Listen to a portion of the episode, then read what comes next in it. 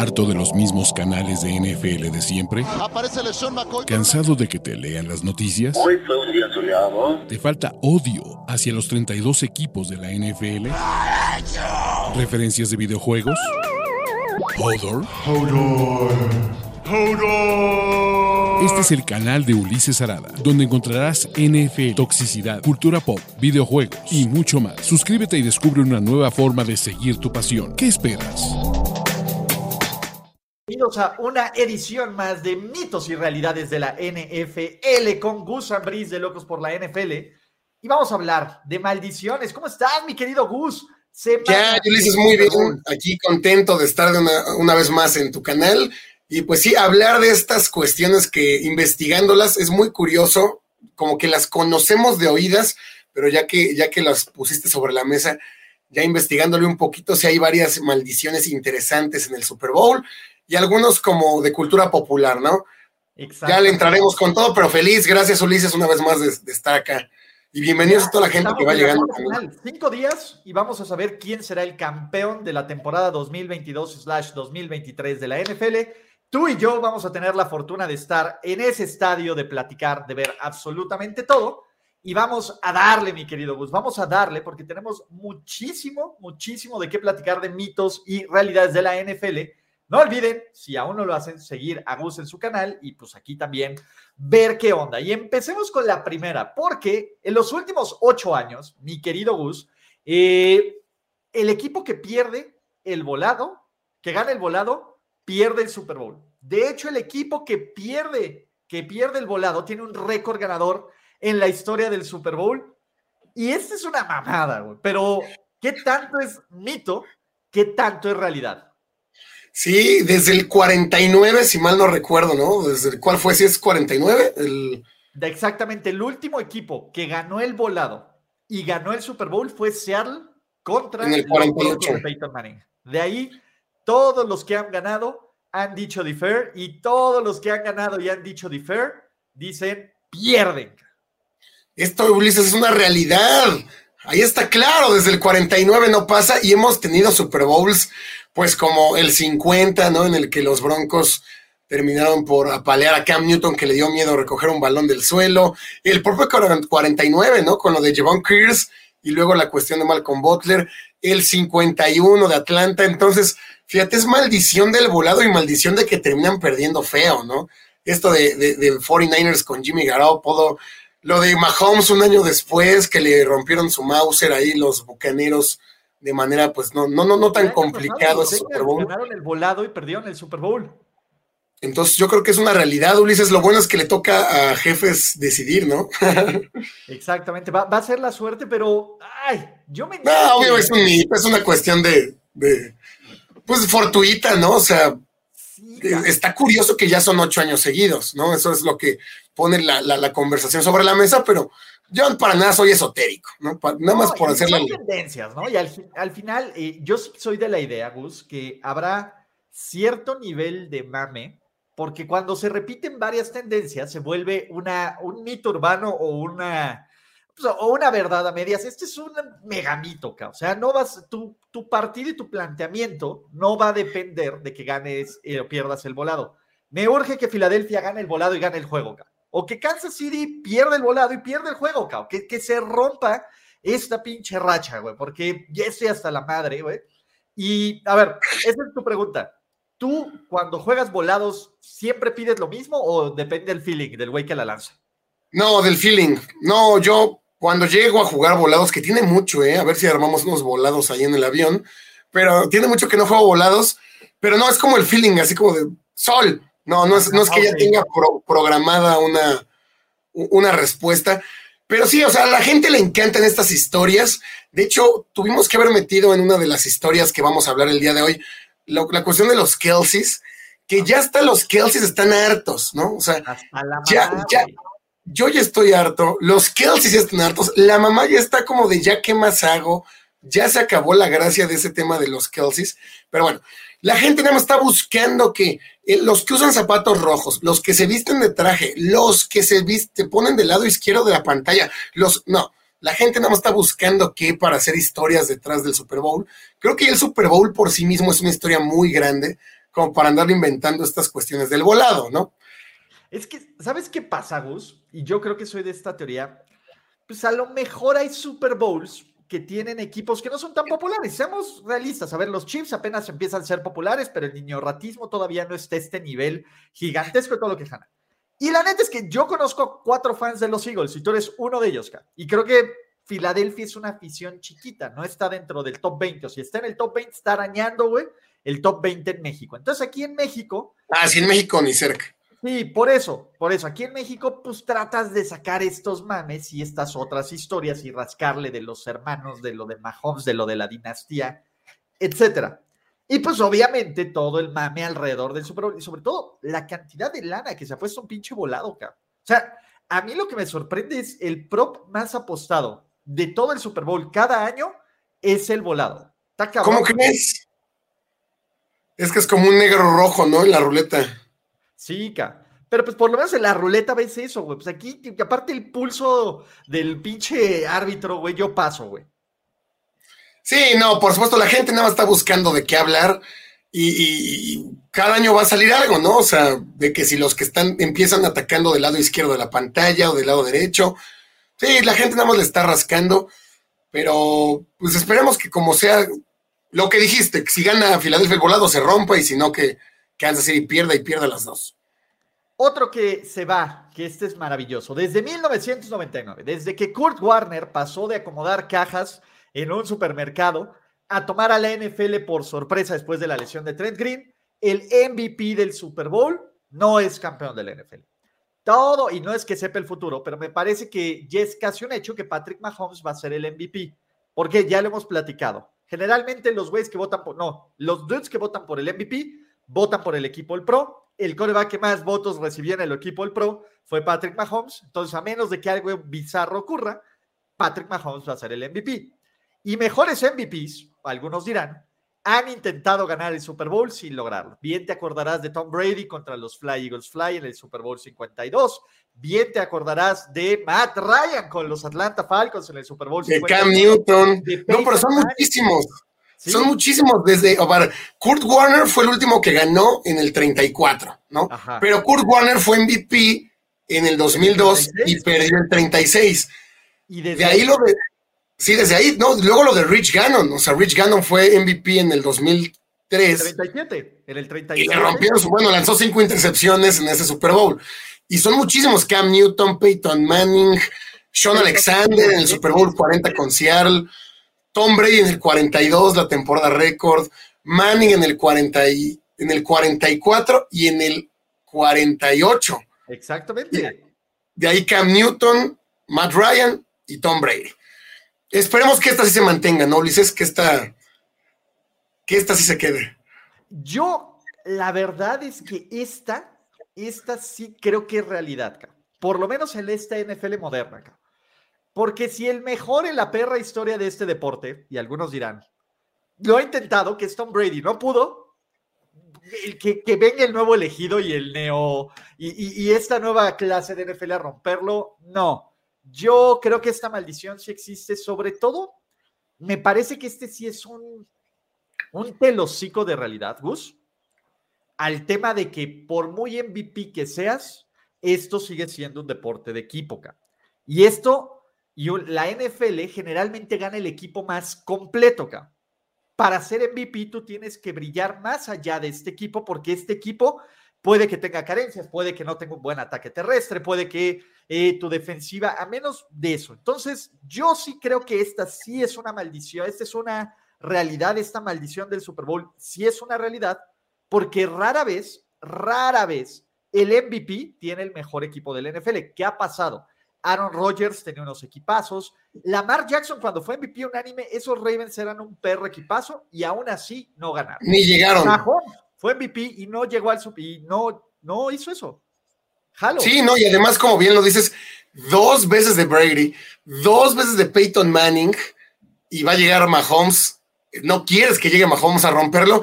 Y bueno, los cuatro de Aaron Rodgers, que Rodgers ni siquiera se asomó al Super Bowl en los cuatro MVPs que lleva. Sí, entonces, esta yo, mi querido Gus, creo que esta sí es realidad, el MVP del Super Bowl. y ojalá se mantenga, ojalá se mantenga el próximo se mantenga. Esta se va a romper, esta se va a romper sí o sí. Desde, ¿qué te gusta? ¿2010? Desde 2005, Piensa que el último equipo en jugar de verde perdió el Super Bowl, que fueron los, más bien el último equipo que, que perdió el Super Bowl jugando de verde fueron los Eagles de Andy Reid. Que bueno, sí, en 2005. más adelante. Desde ahí, el equipo campeón del NFL o juega de blanco o juega de verde Green Bay o Nick Foles o son los Chiefs de rojo. Pero sí, van a jugar de rojo. De los últimos 18 Super Bowls, 15 los ha ganado el que juega de blanco. Los únicos que lo han roto son los Packers, las Águilas y los Jefes. Entonces, aquí ya es como la maldición encontrada porque Jefes va a jugar de blanco y Águilas va a jugar de verde. Águilas, ahí está la imagen, Nick Foles ganó con el, con el uniforme verde, ¿no? En contra de todo pronóstico en aquel Super Bowl 52. Entonces, este, esta es, mito, ¿no? bueno, es realidad siempre y cuando no sea verde, ¿no? Verde o rojo. Aquí el tema es, este es un mame terrible, acá. ¿Cuántas veces el mejor equipo jugó de, blanco o de verde? Es que de blanco, no.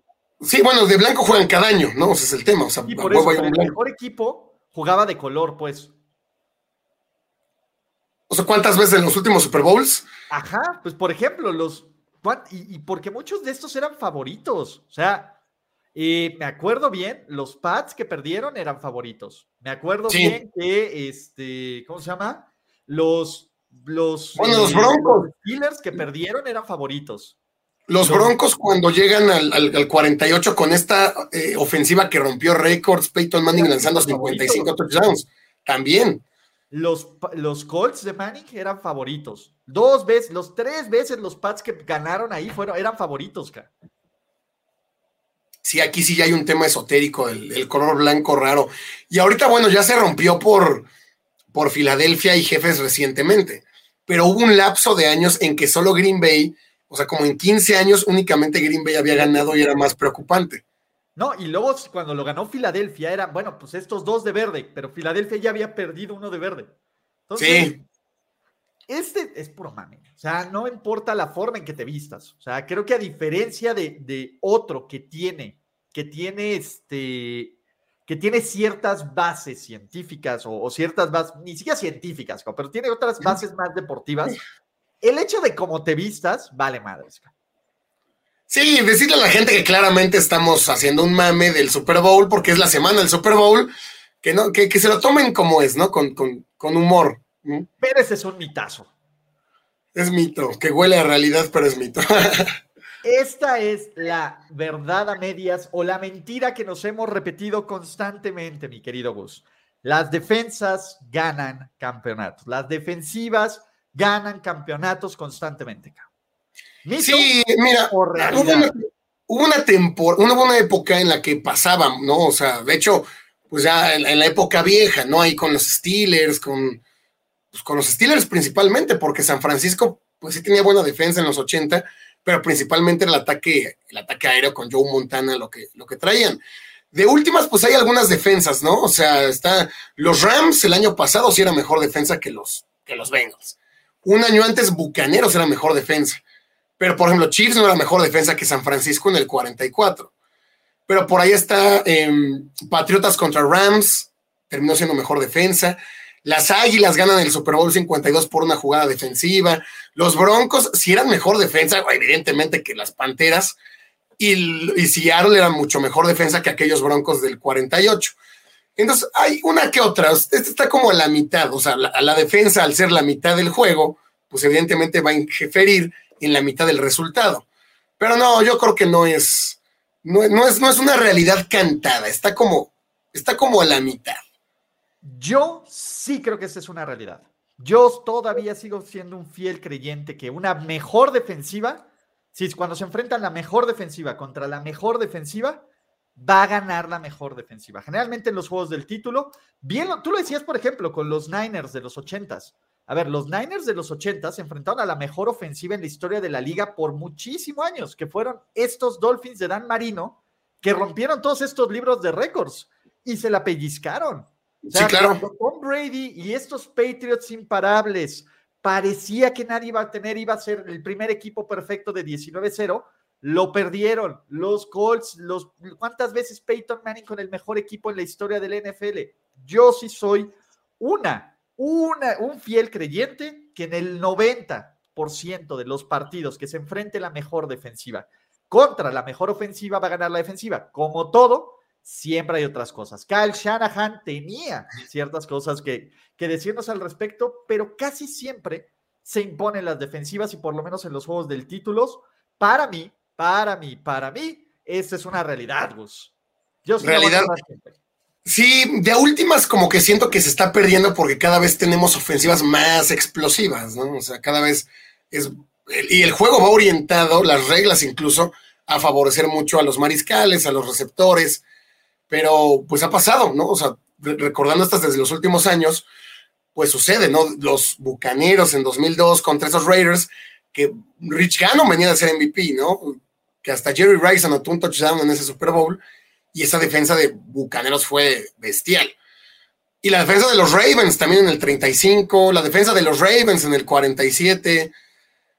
Sí, puede ser que sí. Yo le voy más a que sí, pero con su justa dimensión, pero normalmente sí, sí pasa. Y este yo sí lo compro. Número 5, la experiencia es ganar, es vital para ganar el Super Bowl. Esta es otra de estas narrativas que vamos a escuchar es que solo nueve jugadores de los Eagles tienen experiencia previa en el Super Bowl, es que Kansas City ha estado aquí tres de los últimos cuatro años, es que Andy Reid ya se la sabe, y es que es difícil, muy difícil ganar tu primer Super Bowl, etc. La experiencia es vital para ganar y para ser campeón en la NFL. Mito. Mito. No, mito completamente. De hecho, pues hablando de esta misma narrativa de Filadelfia, Filadelfia y Nick Foles, Nick Foles ganó un Super Bowl este, a, los Patriotas que llegaban con toda la experiencia de la historia. Y Eli Manning le ganó un Super Bowl en el 42, bueno, les ganó dos, ¿no? Pero el primero que ganó, pues lo ganó al equipo perfecto y a un Tom Brady que ya había ganado tres anillos. Big Ben termina ganando la primera vez que llega al Super Bowl. Eh, Drew Brees y los Santos ganan la única vez que llegaron, ¿no? Ahora que está todo el hype y todo el mame de, de, Sean Payton. ¿eh? Ahorita platicamos de eso. Pero... Joe Flaco, ¿no? Joe Flaco también llega al primero y gana. Como que llegan y pegan y ganan. Rogers llegó al primero y le ganó a un Big Ben que ya había ganado dos. Entonces, no, esto yo creo que es un mito, pero más que probado, ¿no? Sí, este es un mito, ¿no? El, tema de que ya están aquí, ya se la saben todo. No, me parece que, que la experiencia sí te ayuda, pero la experiencia te sirve como todo este previo. Al final, lo que va a ser la clave en esto es quién ejecuta y quién juega y quién hace más jugadas y quién tiene más talento y quién va a dominar la línea ofensiva y todos estos X que muchas veces se nos olvidan en el Super Bowl. Ese es mi tema, Gus. Se nos olvidan durísimo, durísimo en X y O's, ¿no? Estamos deslumbrados por todo el hype y por todas las luces. Entonces, ahí está, ¿no? sí, creo que. Y aparte, los partidos son muy largos. O sea, por más que un equipo empiece mal medio cuarto, medio cuarto que no se encuentre, medio cuarto de pánico escénico, medio cuarto de no oigo el agente, no, mis referencias visuales, pero es muy largo el, partido. O sea, un partido dura muchísimo tiempo. Entonces, por más que un equipo empiece con este pánico escénico, muy rápido lo puede superar, ¿no? Totalmente. Número, bueno, antes de eso, número Game Pass. Si quieren escuchar Game Pass, aprovechen 20 pesitos. O sea, ¿en qué te gastas 20 pesos, Gus? En todo. Ya cualquier cosa, cabrón. Compré apenas un, conejito de chocolate, güey. Como 18 varos, güey. pues ya 20 pesos ya no es nada. Exactamente, ca. Acuérdate cuando comprabas un churrumais por unos 50, güey. Y tienes la transmisión y los anuncios en inglés, que Greg Olsen es un capo. Tienes también la oportunidad de ver todo el archivo de NFL Films para que vean si todo lo que les decimos son mitos o realidades. Tienes el tape enorme. Cuando, Gus, no saben cuántas veces va a volver a ver este juego en Game Pass. Si ganan los Fly Eagles Fly, se lo vas a ver de memoria. 20 pesitos. 20 pesitos, muchachos. No, está regalado porque además así ven los comerciales. Todo el mame de los comerciales del Super Bowl son los comerciales gringos. En México si acaso sale uno o dos y son malos. Entonces, si quieren ver los comerciales originales y escuchar una narración, eh, pues chidita por ahí, y aparte también va a estar en español la, narración, con los comentarios en inglés. Entonces, pues échenselo por allá. Échenle, va a estar bueno, va a estar bueno, muchachos. Así que Game Pass, les dejo el link en la descripción.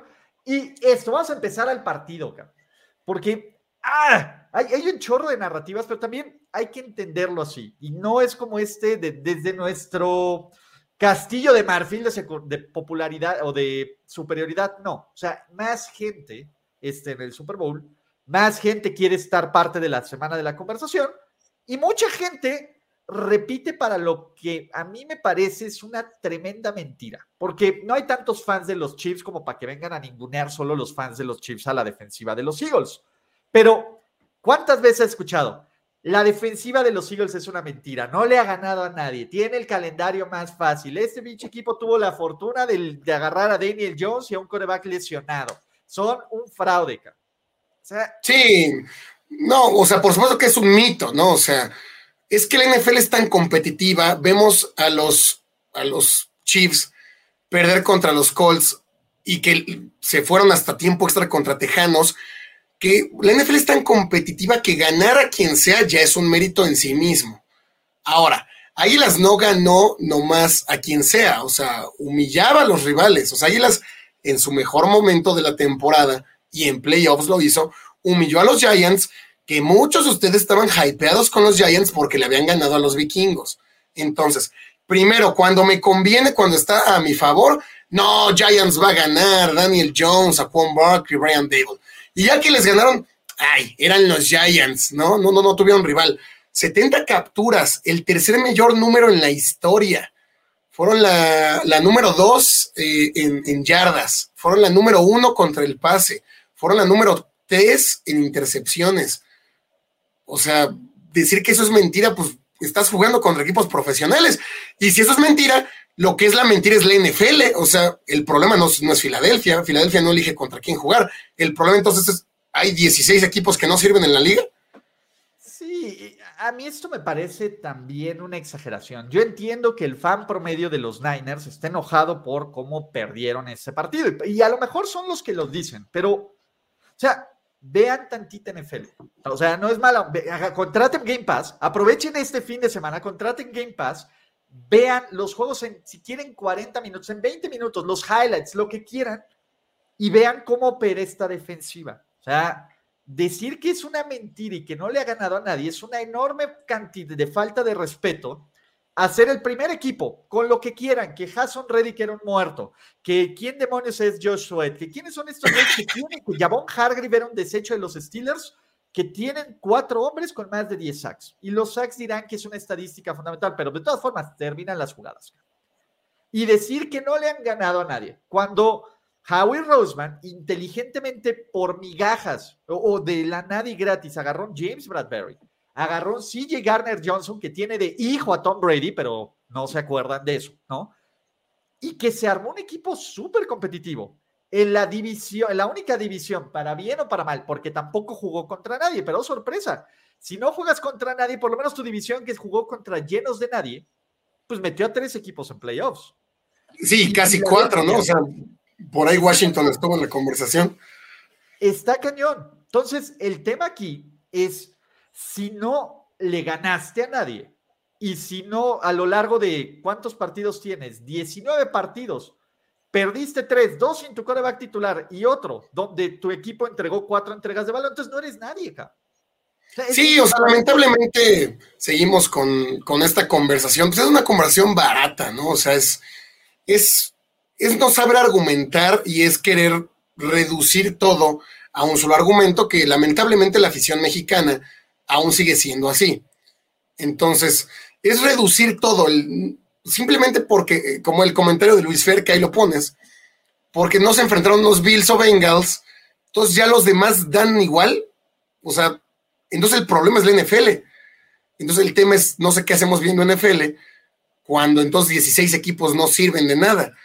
Y vamos, Brock Purdy llegó sano ese partido. Brock Purdy llegó sano.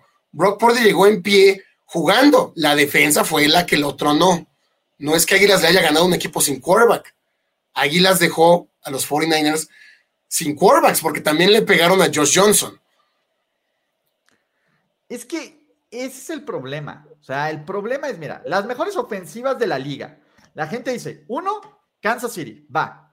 Dos, Filadelfia, acá. ¿Contra quién entrena la pinche defensiva toda la semana? Tres, Dallas Cowboys. ¿No jugó contra los Dallas Cowboys Filadelfia, güey? claro. Dos veces. Creo que sí. Buffalo Bills. Buffalo Bills. Cinco, Detroit Lions. La defensiva de Filadelfia por tres, cuatro, por tres cuartos deshizo a los Lions antes de relajarse. Sí, en tiempo basura. Creo que sí jugaron contra Minnesota, ¿no? Minnesota. Sí, en semana dos. Minnesota. Seattle no jugaron, Jacksonville le ganaron y Jacksonville le dio más batalla a Kansas City en dos partidos que a Filadelfia. Entonces, ¿qué quieren? Sí, bueno, y hay que acostumbrarnos, o sea, yo ya me acostumbré, pues ya con, llevo cuatro años y medio dedicándome a esto, pues ya te acostumbras a este tipo de comentarios sobre cualquier equipo que llegue, o sea, pero los equipos nuevos, a la gente le molestan los equipos emergentes. La gente mama que solo llegue Steelers, que solo llegue Patriotas, que solo llegue Kansas, y solo ellos son como los merecedores. ¿No? Los equipos nuevos, como que a la gente no les gusta. El año pasado no les gustaban los Rams, ahora no les gusta Filadelfia. Hace tres años, o sea, pero cada que llega un equipo nuevo o raro, hay que demeritarlo, ¿no? Porque no, no pertenecen al abolengo, a, a, las nuevas aficiones. Entonces, ya yo, ya me, yo ya me acostumbré a ese tipo de narrativas, pues hay que darles por su lado. Intentar, claro, eh, eh, como que decirlo de alguna manera, pues contraargumentar, ¿no? O sea, porque no va a faltar el que sí despierte y se diga, oye, tienes razón. Si, si nulificó a Justin Jefferson y nulificó a Kirk Cousins, que muy pocos equipos lo hicieron, pues algo debe tener esa pinche defensa. Si le pegaron a Brock Purdy y a Josh Johnson con una línea ofensiva de San Francisco sana, algo debe tener la defensa. Entonces, eh, no pasa el que ya, el, el, el, que sí agarra la onda, ¿no?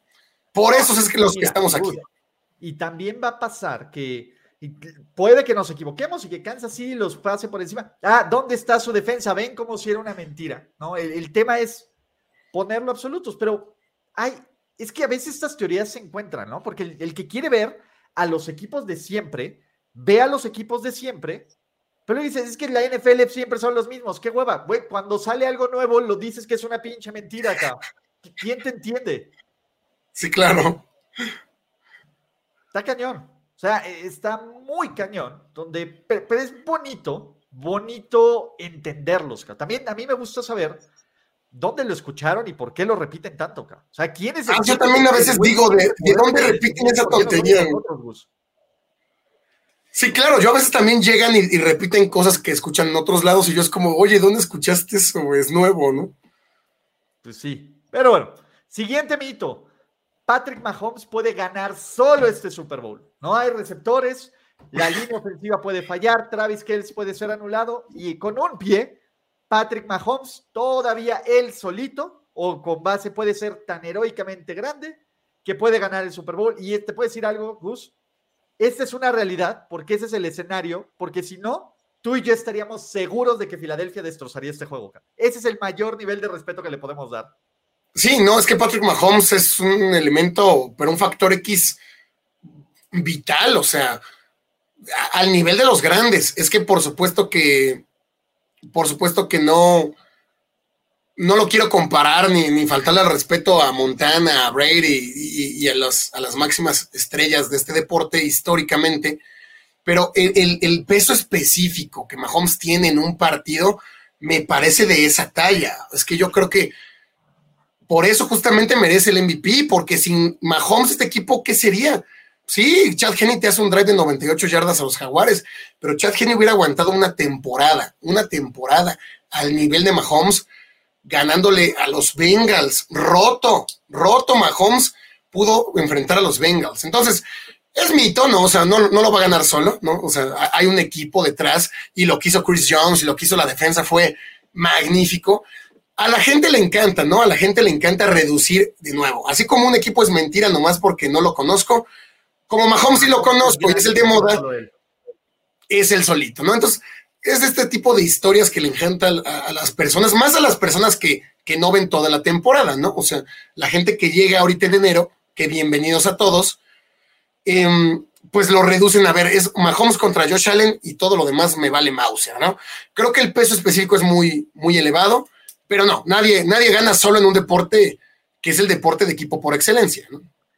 Te estoy parcialmente de acuerdo, pero sí veo un escenario donde independientemente que Kansas City no dé su mejor partido, si este güey sale en plan, voy a salir de la bolsa, anticipar que me salgan todos los pases que me salgan, haciendo de cualquiera, ¿quién a ver, con todo el respeto, Jerry McKinnon es un buen jugador, cabrón. Pero Jerry McKinnon no debería de ser un dude con seis touchdowns consecutivos por recepción en partidos consecutivos, ¿no? Marqués es una pieza de, de repuesto que hizo los pases, hizo las recepciones, pero creo que es un jugador que tiene esa capacidad y creo que eso es lo cual la gente cree en Kansas City. Por eso salen esas leyendas, ¿no? Y dices, bueno, es que Mahomes tiene el talento, tiene la mentalidad, ya lo ha hecho antes, donde se enfrentó a una súper defensiva y, se, lo golpearon y todo, y se impuso.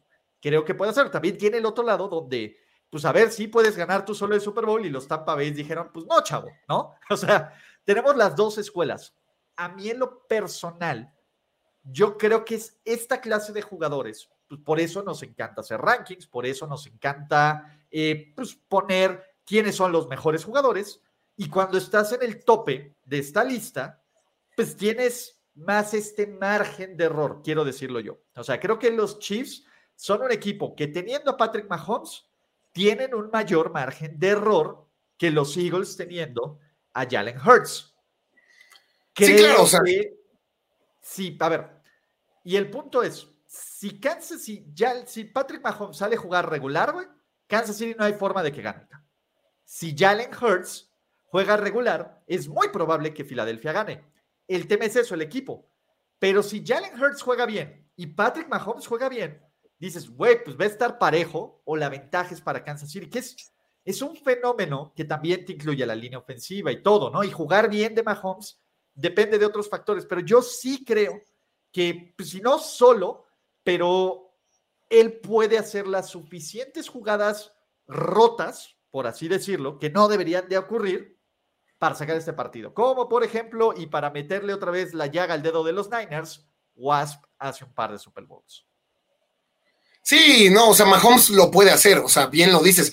Si juegan al nivel más alto que tienen Hortz y Mahomes, pues sí, Mahomes va a hacer locuras, ¿no? O sea, va, va a hacer jugadas de fantasía en cada una y lanzar con la izquierda y lanzar sin ver en todas, porque tiene la capacidad y el talento para hacerlo. Sí, y, sí, o sea, sí veo a los jefes no jugando tan bien y pudiéndolo ganar porque Mahomes se conecte dos drives consecutivos. O sea, los jefes tienen este margen de error del que hablas que Filadelfia no lo tiene. O sea, Filadelfia, la narrativa es, tiene que jugar o ser perfecto la mayor parte del encuentro si es que se lo quiere llevar. O sea, si empieza ganando los jefes 14 a 0, yo veo muy difícil que Filadelfia se recupere. Pero si Águilas empieza ganando 14 a 0, está el factor Mahomes. sí, claro. Ah, no, Águilas, aunque vaya 21-0, nunca nos vamos a relajar. Yo creo que si jefe se llega a poner arriba por tan alto un 21-0, por decir algo, 17-0, pues difícilmente lo va a dejar ir. Pero bueno, es, parte de esto. Y, también. Ah, sí, entendiendo la pregunta, evidentemente nadie gana solo, ¿no? Porque no va a faltar los clavados que digan, Ulises dice que Mahomes gana solo. Sí. Hay que entender la pregunta. Pero, y, entender, pero entender el, y ahora sí, porque nos dice que luego somos bien haters y que pues nomás nos cagan los chips. Creo que esto es un, no hay mejor forma de respeto que decir, a ver, no se gana solo, pero si hay un güey que podría ganar solo en algún escenario es este cuate, ¿no? Sí, claro. Número 8. Andy Reid, eh, eh, el mame que hemos tenido con Andy Reid también es espectacular, ¿no? Y hay dos caras de, de la moneda. Quien lo padeció, aunque no, a ver, quien lo padeció o quien lo está disfrutando. Andy Reid es el primer head coach en la historia en ganar 10 juegos de playoffs con dos equipos diferentes. Va a disputar su cuarto Super Bowl. Andy Reid es uno de los cinco mejores head coaches ya de la historia del NFL. Ya Andy Reid se ha vuelto eh, pues ya el, el tipo que por ganar un Super Bowl, ¿no? Y que probablemente puede ganar este segundo, se puede volverse esta gran leyenda. No, por supuesto que es un mito, es una falacia y es una grosería, es una mentada de madre al deporte. O sea, decir esto es simplemente no conocer el deporte, o sea, ser, es, o sea, quien diga esto simplemente es un ignorante, ¿no? O sea, no, no, está, no, está mal ni bien, nada más no conoce lo suficiente y somos esclavos del momento. Otra de las que nos encanta decir cada martes, lo repetimos, somos esclavos del momento, la gente se suma en enero al mame del NFL le entra con todo, ve que está Andy Reid, ve que están los jefes. ¿Qué es lo más fácil de decir?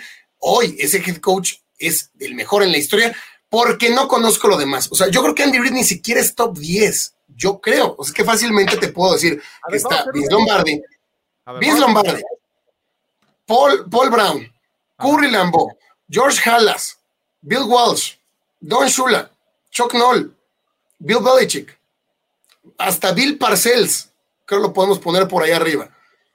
Y ya ahí puede empezar a comer Andy Reid. Ya ahí sí podemos empezar a hablar de un, de un Andy Reid. Y, eso que a lo mejor me faltaron varias, ¿no? O sea, me faltó Tom Landry, cabrón.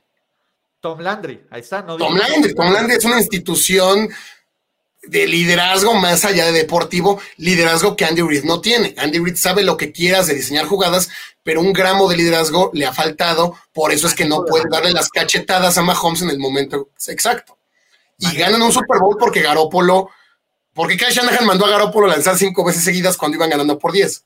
Sí, no, no, no, porque Kyle Shanahan no tampoco se encontró a alguien más choker. Y no, esto no quiere decir que Siriani pueda no ser choker, pero pues lo que lleva Siriani no te da ningún indicio de que vaya a ser algo brutalmente estúpido para perder el partido. Que puede ocurrir, que puede, haber, puede ocurrir, se puede volver loco.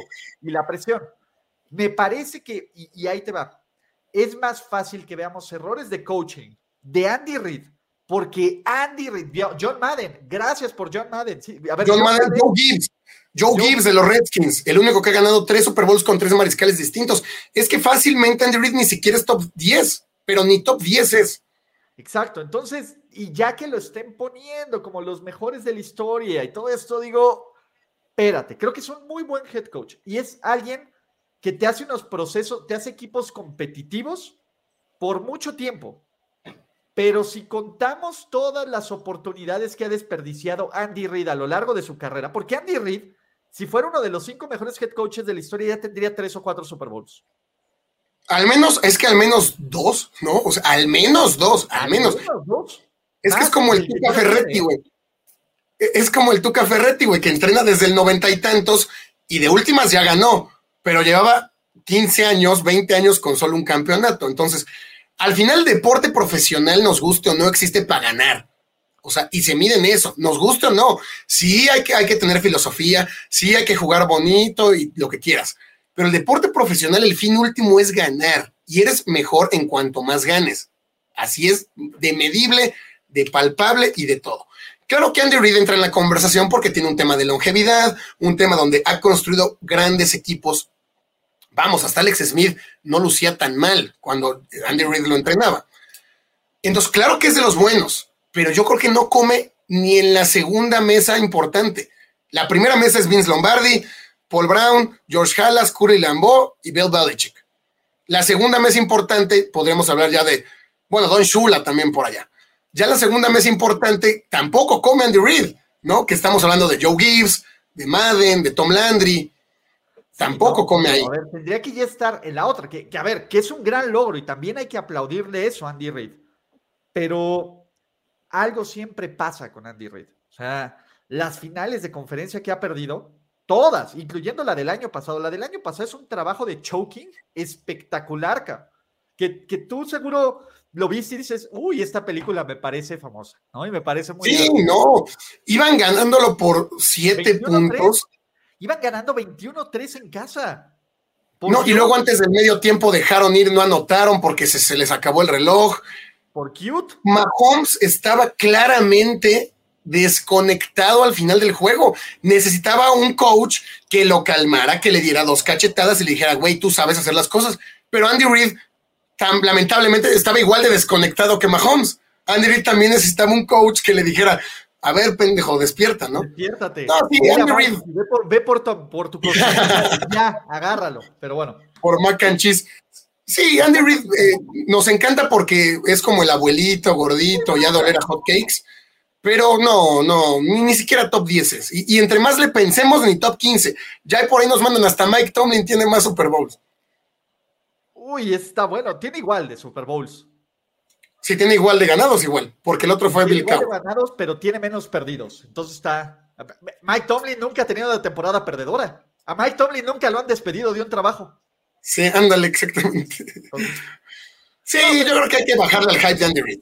Esta es muy buena. Pero bueno, número nueve. Y si llega a pasar lo que tú y yo no queremos que pase. La nueva dinastía, tres Super Bowls en cuatro años, dos títulos con la pierna rota, sin Tyreek Hill, con un equipo cutre contra la mejor defensiva de la liga. Se va, se va Tom Brady y obviamente el manto lo está para que Tom, para que Thomas, para que más bien, para que Patrick Mahomes lo tome y lo haga suyo. Mira, ojalá no pasara, pero si llega a pasar, o sea, no hay manera, o sea, no hay manera de negarlo. O sea, Kansas City está haciendo todo por, por, por, por ayudarle en popularidad a la liga. Es que, pues sí, o sea, la verdad es que Kansas City llega en un momento como perfecto. O sea, Patrick Mahomes, lo que hizo en su primer año de novato, llegar hasta final de conferencia, lanzar 50 pases de touchdown. Bueno, no de novato, más bien su primer año como titular. Primer año como titular. Sí, su primer año como titular porque él es drafteado en 2017, pero realmente juega titular hasta 2018. Eh, o sea, lo que hace Kansas City y esta forma de darle frescura. O sea, yo sí entiendo a los niños rata, o sea, me caen gordos y todo, pero es que lo entiendo, o sea, güey, tú estás llegando a ver qué hay y ves a los Chiefs que cada año están ahí al menos en final de conferencia y que llegan a Super Bowl y que Mahomes lanza el balón hacia atrás y alguien lo agarra en la zona de anotación. O sea, claro que eso llama la atención, claro que eso vende, claro que eso gusta. Todos nos hacemos fans de un deporte cuando está viviendo ese momento con jugadores distintos. Entonces yo lo entiendo, hay, que ponerse, hay que ponerlos a estudiar, ¿no? O sea, es como la, el ardua labor de, ok, éntrale, papá, pero deja de decir Candy Reed, ¿no? Lo entiendo y mira, eh, Jefes va a seguir. O sea, es que aunque pierda Jefes este, que está difícil que lo pierda porque es un duelo muy parejo, pero aún Jefes perdiéndolo, el año siguiente va a estar en final de conferencia y va a llegar a más Super Bowls. O sea, yo sí creo que Jefes ya es, si no es que ya es, pues el domingo está a un 50-50 de de ya ponerlo en letras marcadas como una dinastía y con todo merecimiento, ¿eh? Con todo merecimiento. Yo, Gus, soy de la idea de que para que sea dinastía tienen que ser tres, pero lo que ha hecho Kansas City, el dominio, los últimos años, lo que cuando no llegaron, lo que se generó, cuando Kansas City no llega a un Super Bowl, se queda en la final de conferencia, se queda un juego de la, del Super Bowl. Entonces, tiene todo el mérito. Pero, por ejemplo, ¿por qué no hablamos de Elway de los Broncos como dinastía acá? Los últimos dos años de Elway, pero antes también llegaron a una final de conferencia y antes también estaban compitiendo. Y nunca dijimos, estos güeyes son una dinastía. No. Sí, bueno, ganaron dos seguidos, ganaron el 32 y 33. Exactamente. Pero como se retiró el güey, pues es como de, pues ya no hubo. Pero lo que hizo antes de Elway, digo, yo sé que Elway se retiró con el segundo, pero decir, oye, esto fue una dinastía porque fue el gran John Elway, porque fue el tipo que reescribió varios libros de récords de la historia y que fue la perseverancia de perder tres Super Bowls y ganar los últimos dos. Y mira que a mí me, me purga hablar bien de Denver, pero tengo que poner ese ejemplo. Sí, de hecho ganó, ganó tres de, bueno, perdió tres de cuatro, o sea, pierde el 21, 22 y 24, ¿no? O sea, pero llegar a tres Super Bowls. De cinco, pierde tres de cinco. Los últimos de cuatro. Ah, no, sí, los, ah, no, me refería a tres en cuatro años. Gana. Los últimos dos con Terrell Davis y con esta defensa los gana. Entonces, ese es mi punto. Creo que si bien van a ser un súper equipazo y que puede ahora sí ya plantearse la pregunta de esto va a ser una dinastía, creo que hasta que lo ganen, podemos empezarlo a poner, O sea, yo entiendo, los Giants, los Giants tuvieron dos golpes de suerte, ¿no? Tuvieron tres buenas temporadas, la del, 2010, la del 2007. En 2008 son el mejor equipo de la liga y son one and done, que son bien maravillosos. De ahí desaparecen, desaparecen y regresa Eli Manning a volverlo a hacer. O sea, y creo que tiene muchísimo mérito por la forma en que llegan. Pero, eh, pues tampoco puedes decir que son dinastía, aunque ahí estaban Coughlin, aunque ahí estaba Eli, y aunque Eli no. otro equipo, acá. Entonces. Sí, creo que ah, no, no, no, no, tenemos bien definido. o sea, no hay un manual que diga, una dinastía es sí y solo sí gana tantos en tantos años. Creo que no lo hay, ¿no? Pero, yo creo que el, el, campeonatos relativamente muy seguidos o incluso juntos es el elemento, ¿no? Y que se mantenga la misma base.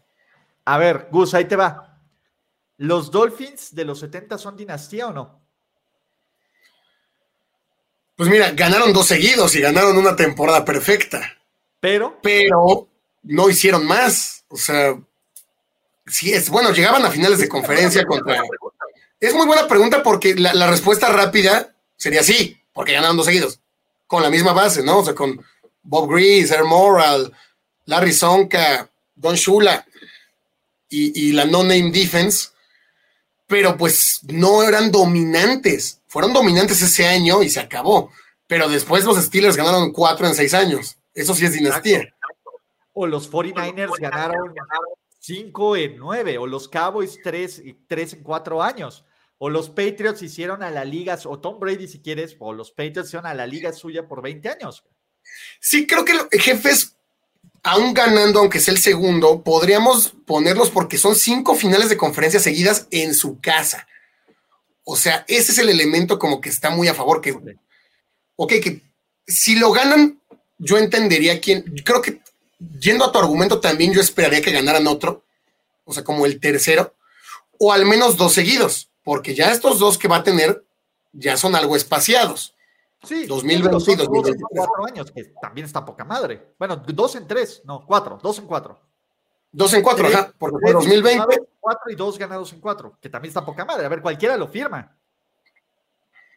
Es- Dado es- lo que hacen en temporada regular y el dom, es que sí, sí, yo, yo sí los veo muy dominantes sobre la liga. O sea, yo este año que se hablaba de los Chargers, que se hablaba de los Raiders, que se hablaba de los Broncos, yo la neta sí fui de los que creí que jefes le iban a, a- a quitar terreno. Y jefes, sin Tarek Hill, con Marqués Valdés, llega y te mete a una final, a un Super Bowl. Hay elementos para poder ya hablarlo, ¿no? Mira, primero que lo ganen, ya que lo ganen y ya podemos abrir la conversación. Al momento creo que no. A decir Mario tiene una gran pregunta. ¿Los Cowboys de Stovak y de Don Landry podrían ser dinastía? Y este es el mejor ejemplo para compararlos. Y yo te puedo decir que ellos no, porque solo puede haber una dinastía. Y la dinastía de los 70s Eran los de Steelers. Sí, aquí los elementos que hay de, de- de los Cowboys es que además de, de ganar dos, ¿no? Ganan el 12, ganan el 6 a Miami y ganan el 12, los Cowboys, ¿no? Con Roger Staubach. Pierden. Pero además llegaron al 5, llegaron al 10 y llegaron al 13. O sea, como que jugaron cinco Super Bowls de la década. Ganan dos.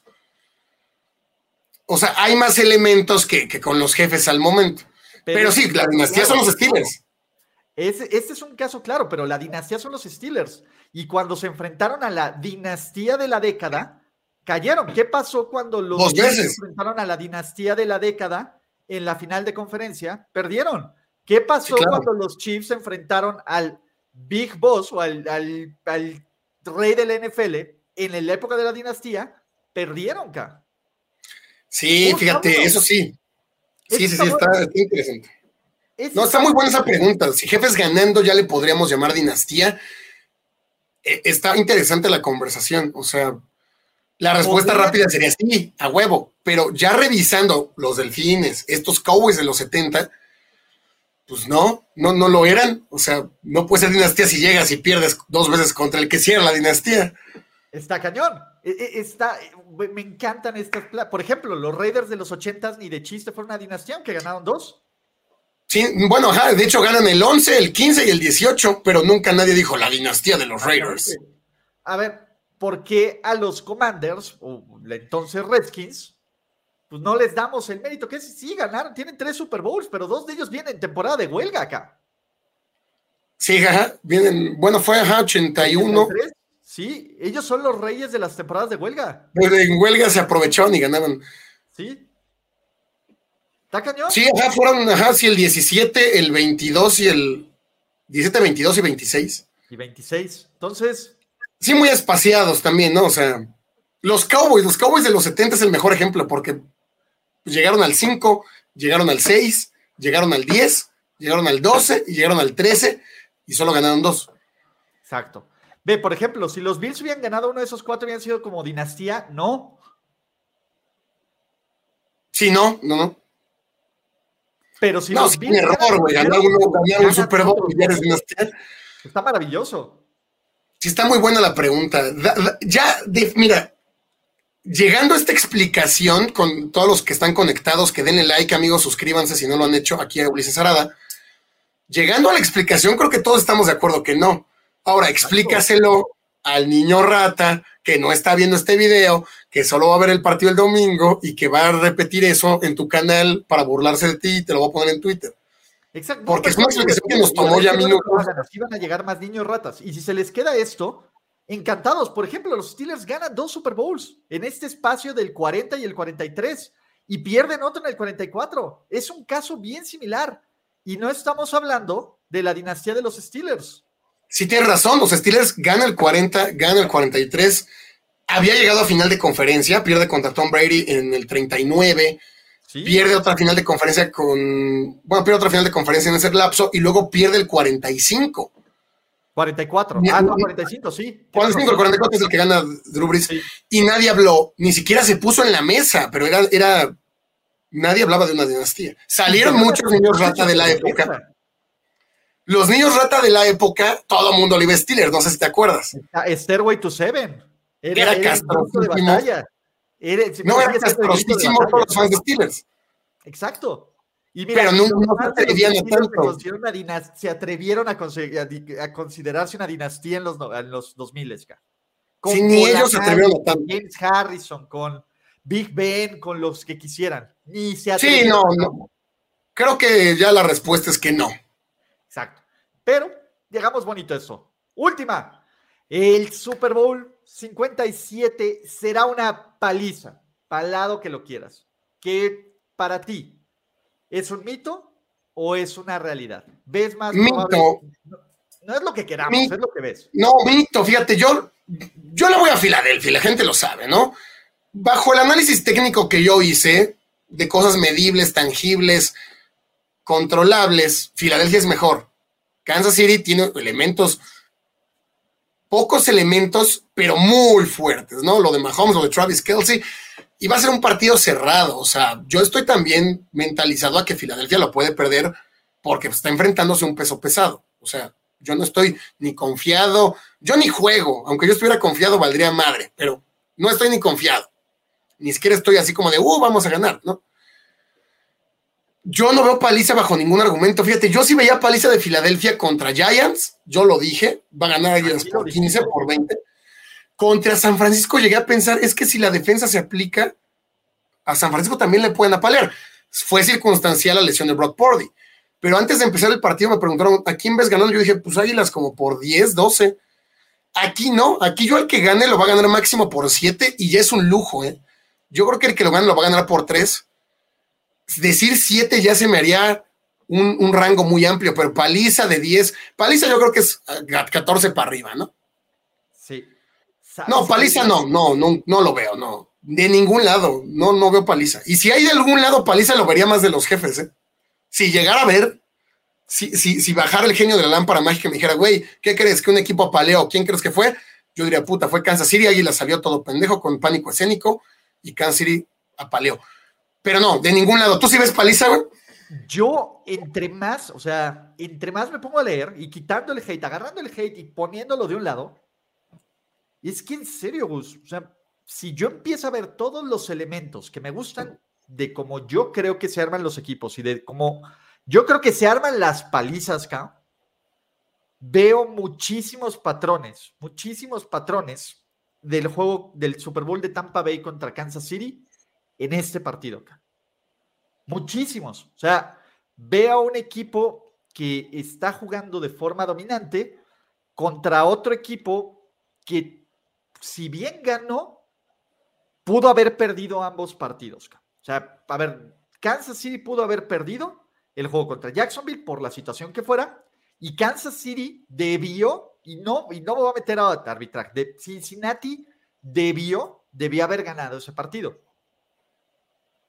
Yo, por el bien del espectáculo, la neta, es que espero que sea un juego cerrado donde tengamos muchísimo, muchísimo interés. Pero, por ejemplo, la gente decía el, el, mame y espectacular. O sea, se ninguneaba el año pasado, ya en retrospectiva todo lo ve, pero en el juego de Tampa Bay, tú te acordarás. Decían, no importa, Patrick, la línea ofensiva no importa tanto. Patrick Mahomes tiene este equipazo, le va a dar el balón en chinga a Tariq Hill y Travis que Yo me acuerdo, yo les dije, güey. Sí, no, claro, sí. Vean jugar a Mike Remmers un Super Bowl, cap, tantita madre de la historia. Vean lo que hizo en Carolina y esto se va a repetir. Hecho. Veo esta defensiva así y veo muchas tendencias de cuando se enfrenta a la mejor ofensiva de la liga contra una defensiva top por paz y todos estos tipos de cosas que me hace creer que Filadelfia tiene una gran ventaja. Y solo veo como de 100 escenarios, pensándolo así, como 10 o 12 en los que Kansas City gana claramente, de esos 100, y como 50 en los que Filadelfia gana claramente, los otros 40 que están parejos, pero... Sí, en cuestiones medibles, es que sí, Filadelfia es muy superior, o sea, tiene mucho mejor ataque terrestre lejos. El factor Jalen Hurts, que en una jugada te corre, está cabrón mucho mejor grupo de receptores, pero lejos. O sea, lo de Devonte Smith, AJ Brown y Dallas Goddard es tal vez para competir por ser el mejor grupo en toda la NFL. La línea defensiva es superior, pero infinitamente. La línea ofensiva es superior infinitamente. La secundaria es superior infinitamente. el desbalance está con Mahomes y Kelsey. Pero creo que con eso basta, güey. O sea, el tema de Kansas City, o sea, analizándolo así como dices, las cosas medibles, Filadelfia debería apalear, ¿no? Sí, o sea, y también eso falla, ¿no? Hablemos de los Patriots del 2007 y todo eso. Pero en los Patriots del 2007 el equipo ampliamente favorito era New England. Aquí, a mí en lo personal, me parece que la línea y que las tendencias y que el público no está respetando al mejor equipo. Porque está la dinastía tía. Eh, porque están los jefes. Si fuera Águilas contra cualquier otro, sería más marcado. Pero como está jefes. ¿Quién bueno, quién sabe, porque sería Bills o Bengals que también son muy hypeados. Te puedo decir algo, si este Super Bowl hubiera sido Eagles contra Bengals, yo te hubiera dicho que ganaban los Bengals. Aunque los Sí, yo también veía más Bengals. Sí, yo también a Bengals lo veía más seguro. De hecho, yo, yo creí que ganaba Bengals la final y que Bengals ganaba el Super Bowl. Exacto, yo te lo dije aquí pero no sé, hay algo, o sea, hay algo, y dirá, es tu pinche hate, o les va, güey, es mi pinche hate, que, que, o sea, mentalmente me dice, dude, a ver, todo lo que yo sé y platicando, porque también ya platiqué con, eh, yo tengo unas mentorías de NFL, ¿no? Con Rick Gosselin, y estuve platicando previo al partido y me dice, es que Filadelfia debería de ganar sin muchos problemas. Y me lo dice un güey que fue columnista de los Cowboys por años y que vota por el Salón de la Fama y que hemos platicado de cómo los equipos se arman del centro de la línea hacia los extremos. Y desde esa teoría tan básica, pues tienes que poner esto, aunque sea la liga de corebacks, aunque sea la liga de hype. Yo creo que es una probabilidad, no es una realidad, pero es una probabilidad latente de que esto sea una paliza. Y veo más probable, ¿no? Básicamente 5 a 1, que sea una paliza de Filadelfia que sea una paliza de Kansas City. Sí, fíjate, yo no veo paliza. No sé por qué este. Es que Águilas contra San Francisco sí comenzó lento, güey. O sea, a pesar de la lesión de Pordi, Águilas tuvo, creo, tres series en tres y nada consecutivas, que es cuando San Francisco empata con Christian McCaffrey. De ahí se ponen serios y ya, cambia el partido, se ponen a correr el balón y a desgastar la defensa pero sí creo que puede haber un elemento de, pánico escénico. No sé por qué sí lo veo. Hortz no estaba jugando bien, no estaba lanzando bien, no estaba tomando las decisiones correctas, porque más allá de lanzar bien o mal, las decisiones no eran las correctas de Hortz al inicio del juego. Si eso se lo haces a Kansas, no te va a perdonar. Yo la neta sí lo veo, lo veo parejo bajo a cualquier lado, ¿eh? O sea, creo que sí va a ser de que anote uno, responde el otro, de que va a haber un momento en que nadie va a anotar. O sea, sí lo veo muy, muy cerrado. Pero Gus. Ojalá fuera paliza, ¿no? Bueno, ojalá no por el espectáculo, pero. Pero también se nos olvida, a ver, San Francisco fue la mejor defensa, o la segunda mejor defensa, o la defensa a lo largo de la temporada. Sí, la número uno fue San Francisco, de hecho. Contra un equipo, y se vio bien entre comillas, contra un equipo que fue perdiendo sus lineos ofensivos y aún así tuvo muchas oportunidades de perder este juego. Kansas City no se ha visto bien. Ese es mi punto. O sea, Creo que si bien Filadelfia el camino no te da una evaluación tan concreta, creo, me, parece que estamos sobreestimando al equipo de Kansas City.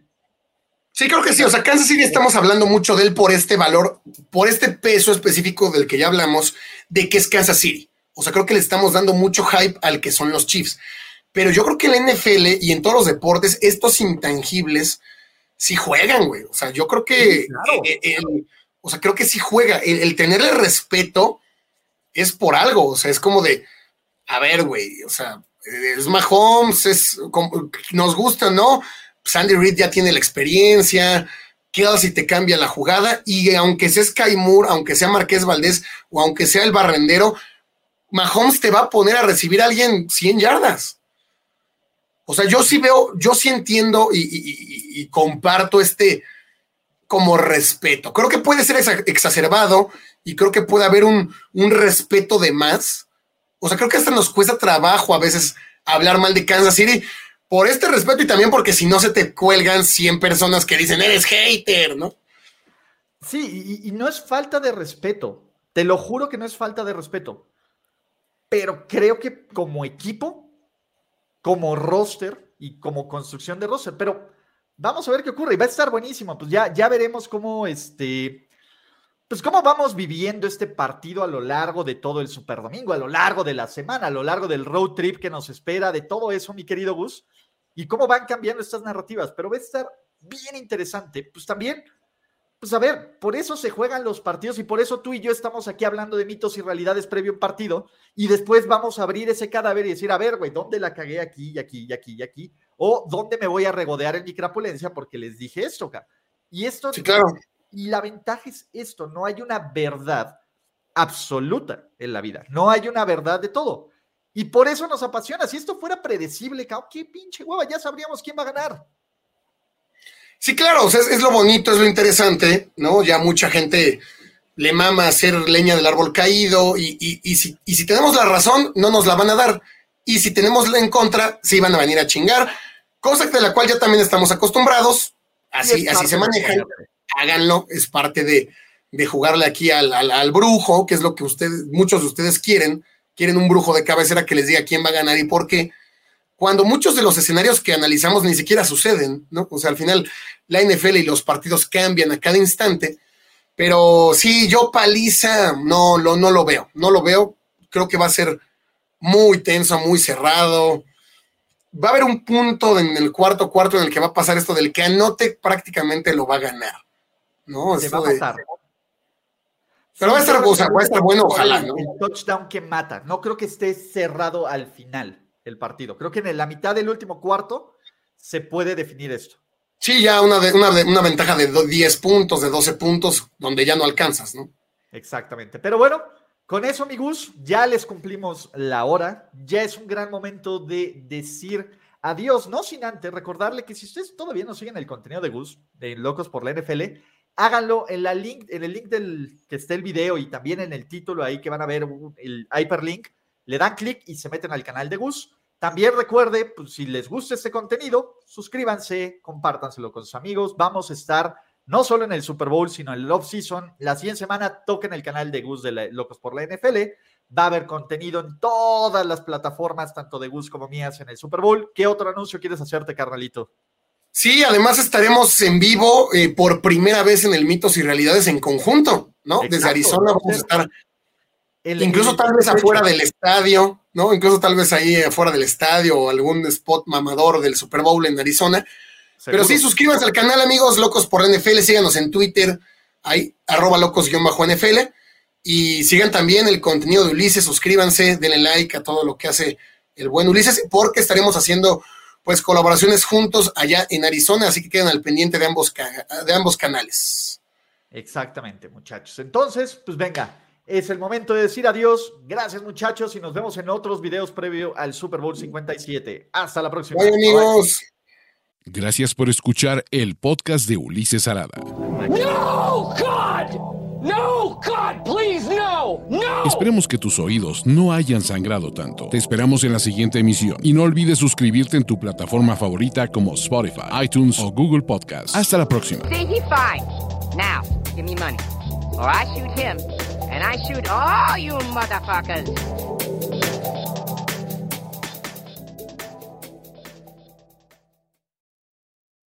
Hello, it is Ryan, and I was on a flight the other day playing one of my favorite social spin slot games on chumbacasino.com. I looked over the person sitting next to me, and you know what they were doing? They were also playing Chumba Casino. Coincidence? I think not. Everybody's loving having fun with it. Chumba Casino is home to hundreds of casino style games that you can play for free anytime, anywhere, even at 30,000 feet. So sign up now at chumbacasino.com to claim your free welcome bonus. That's chumbacasino.com and live the Chumba life. No purchase necessary. Group. Void were prohibited by law. See terms and conditions. 18 plus.